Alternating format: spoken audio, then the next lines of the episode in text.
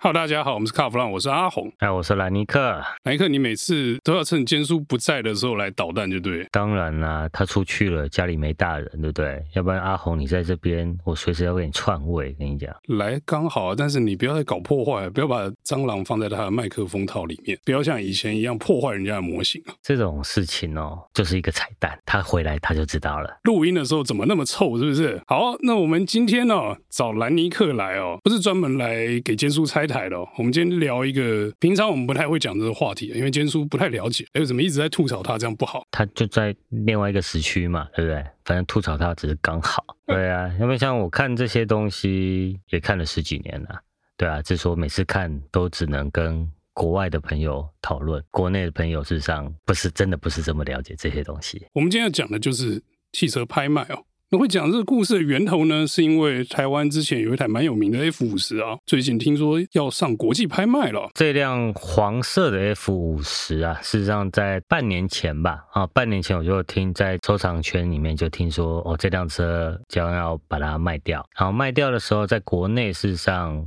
有寻找过很多买家，有过很多收藏家，就是说你有没有想要买这辆车？但是不幸的是，哦，这个卖方期望的。价格太高了，所以说国内的这些收藏家其实很多收藏家就有在看这些国际拍卖市场的一些消息，他们算一算就觉得不划算。虽然说他用国际拍卖的一个大概的价格再往上加，因为那辆车是台湾唯一一辆有牌的。哦，因为时空背景不同，那这辆车也是国内唯一一辆有牌的 F 五十，那其他的 F 五十都没有去想办法去验车去领牌，好，所以说唯一一辆的 F 五十就是黄色的。这一辆，但因为全世界黄色的 F 五十也很少，所以说他今天就是说摆了将近二十年之后，他会觉得我要把它卖掉，回收了哦，当做回收了哦，因为也真的很少开。现在我们看到的资料就是送出去的资料，这辆车从买进来到现在送去香港要要进行拍卖的话呢是。不到一万公里，那真的没什么开。二十年一万公里，啊，对，二十年九千一百公里。这样我们看到它附上的这些维修的记录，真的都没有开。当然，对爱车人来讲的话，这是蛮可惜的，就是你买了一辆这种车，就你都没有再开它，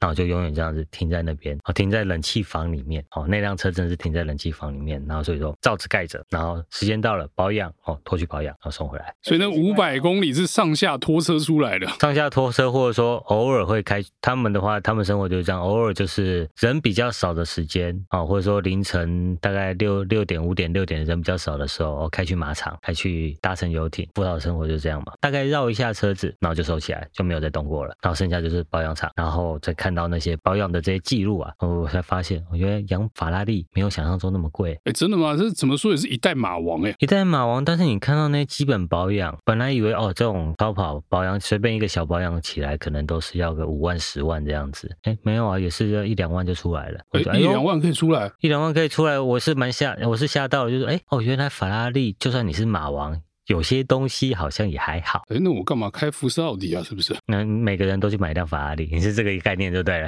保养费差不多嘛。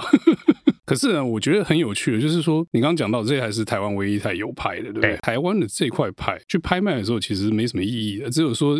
我在台湾要买这台车的话，我有牌，我可以在路上合法的开嘛，对不对？对，那他所以说这个东西就回到台湾的问题，因为台湾就是税金太重。第一个，台湾税金太重，那你有这个牌，你在国内交易的时候，很多人会把这个有牌加了一部分上去，但那个东西是主观的，你想交五十万、一百万，或者是更多都可能。但是你今天如果这辆车子进入了国际牌场，你有没有牌？变得一点都不重要。其实他们看的还是原厂的那些出厂证啊、保养证明那些的嘛，对不对？就是他们呃，以国际拍卖来看的话，他们会先看你车辆的现况有没有维持原来的样子。如果你今天车辆是有改装的，并不是全部原厂的一个规格设定的话。哦，有些拍卖公司不会收，那有些拍卖公司会收，但是他们就不会收到这一类的大车。那所谓的大车，可能动不动就是两百万美金以上的车子，我们都叫大车。像这次送出去的话，这个就是很知名的这个拍卖公司，那他们常常常经手这种五百万美金、一千万美金以上的物件。当然，这次的话就是说，呃，收了这辆车之后，它比较特别一点，就是说它是用这个。CO Actions 是这种所谓的递信封，跟一般我们看到的，就是到大家到现场举牌那种现场 live 举牌，你可以有现场举牌，你可以网络出价，然后你也可以用电打电话直接现场跟呃他们公司的业务员直接在电话上面直接出价。哦，有这三种。那这种模式的话呢，是投递信封。哦，投递信封的话就是。比如说，现在这辆车预估价格是三百万到四百万美金之间，这是拍卖公司做出的一个预估价格。那就要看这个时间哦，就是在十月初这个时间的时候，参与投标的人有多少？如果投标的人最高出价只有两百五十万美金，那他一样也会设定一个底价。那如果没有到底价，流标，但是如果今天有人丢了一个三百五十万进入他的一个 range，那就是可能就是如果三百五十万是最高价的话，那就那个人得标。哎，可是这个听起来就不那么热络哦，投递信封这个方式就不像现场喊价那么好玩，因为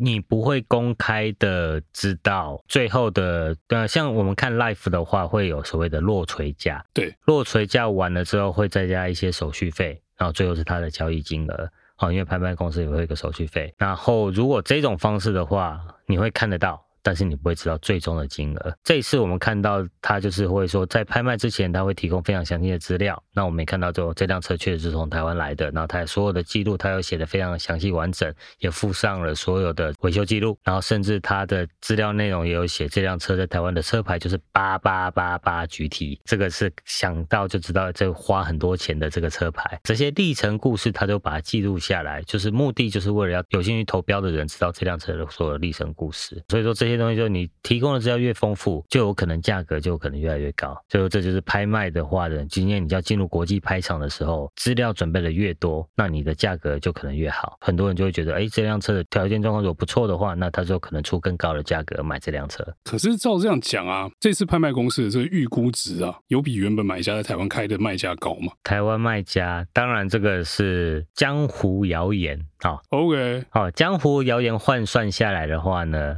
当初台湾找不到合意的买家，他开的价格叫做七百五十万美金。那现在拍卖公司呢估出来的价格叫做三百到四百万美金。那就可以知道，过去呢就是台湾的市场，因为比较少人把这种物件往国际送。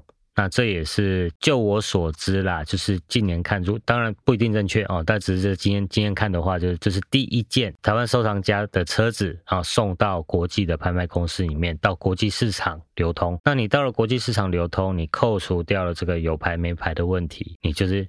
血淋淋的价格就是在那边，人家估出来就是三百到四百，并不是车主觉得我的车况很漂亮哦，再加上哦，我收藏了这么多年，我啊、我只有跑九千一百迈，我想要卖到七百五十万美金，我就有代志。到了国际市场，就是有很多的这种交易的记录，有交易才是它的行情。所以如果大家去查了一下这几年 F 五十大概一万公里左右的物件。然后也是说配件都是齐全的，好像也不过三百多万。那个是在巴黎的拍场，那是欧规的法 F 五十，然后大概三百三十几万，也没有到七百五十万，那是天文数字。好，所以说今天这样出来的话呢，我就觉得车主应该也会更了解，今天这些东西并不是你在台湾说哦，这辆车多少钱就多少钱。因为我们在台湾最常听到这些收藏家们，当然他爱这辆车嘛，他也付出了相当大的心血在这上面。然后最多是有人把养护车辆的成本全部灌进去哦，你花再多钱，你整辆车把它整个翻新了之后，你全部把它加上去，然后你觉得这辆车要七百五十万，但是那就你自己认为，但是市场并不这么认为。所以说今天这种物件送进国际拍场。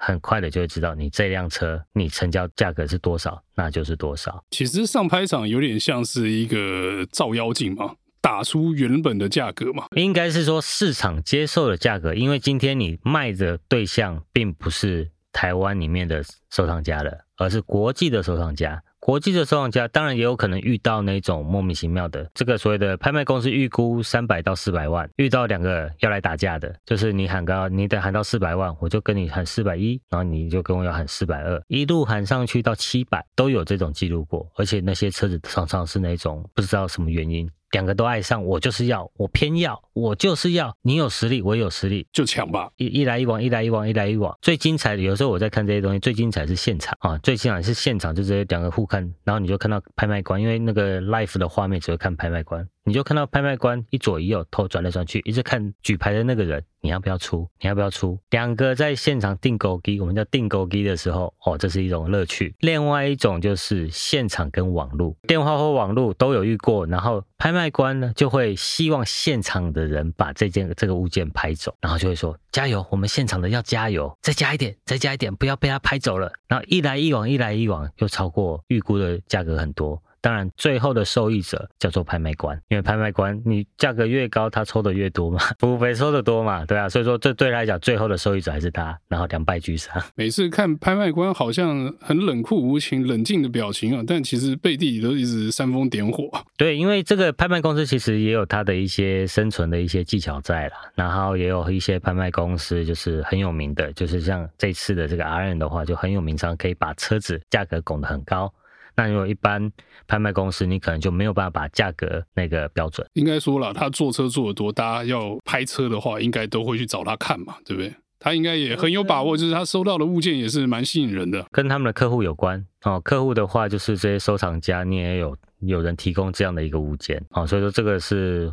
有连带关系的，就等于是说一群人自己玩嘛。我都叫这个叫做富豪圈的官商勾结啊，因为你有钱，我也有钱。那今天我今天 F 五十出来，说不定出价的人是自己人，三百万有没有人出到三百万？那我自己出三百万，那这辆车就是三百万。如果我今天故意的自己出到四百万美金，哎，F 五十以后就是四百万美金的标准来喊，可以先做个价嘛。就是阿红，你帮我喊，这是我兰尼克的 F 五十，我送出去了，帮我喊到五百万美金。然后如果喊，如果有人喊到五百五百一十万美金。那多出来的我们来分吧。我懂，我懂，这就是富豪圈哦，或者说拍卖市场里面的一些方法，有些并不一定是真相。像我给你看，二十年前 F 五十跟现在二十年涨了多少？涨一位数而已，对，没有很多。然后像当初我在台湾试过试过那这这辆黄色 F 五十的时候，那时候有开价。三千五百万，然后现在呢？不好意思，一亿五，直接换算美金的话，大概是一亿五。你就可以知道这个东西，嗯，不管你是十年、二十年，嗯，这个投资项目好像真的是不错的。但是也要收对车才行，有些车放二十年也不会涨价啊。重点你要怎么样的照顾它啦？而且你要忍二十年没有开它。其实这跟劳力士有点像，前一阵子很多人在收嘛，刚劳大家在抢，那抢了以后那些表要转卖怎么办？不能带哎，对，放在盒子里哎。对，那这些东西其实都是有人在后面在炒作啦，然后当然都是。有物件有上去，今天本来五十万的物件变成一百万，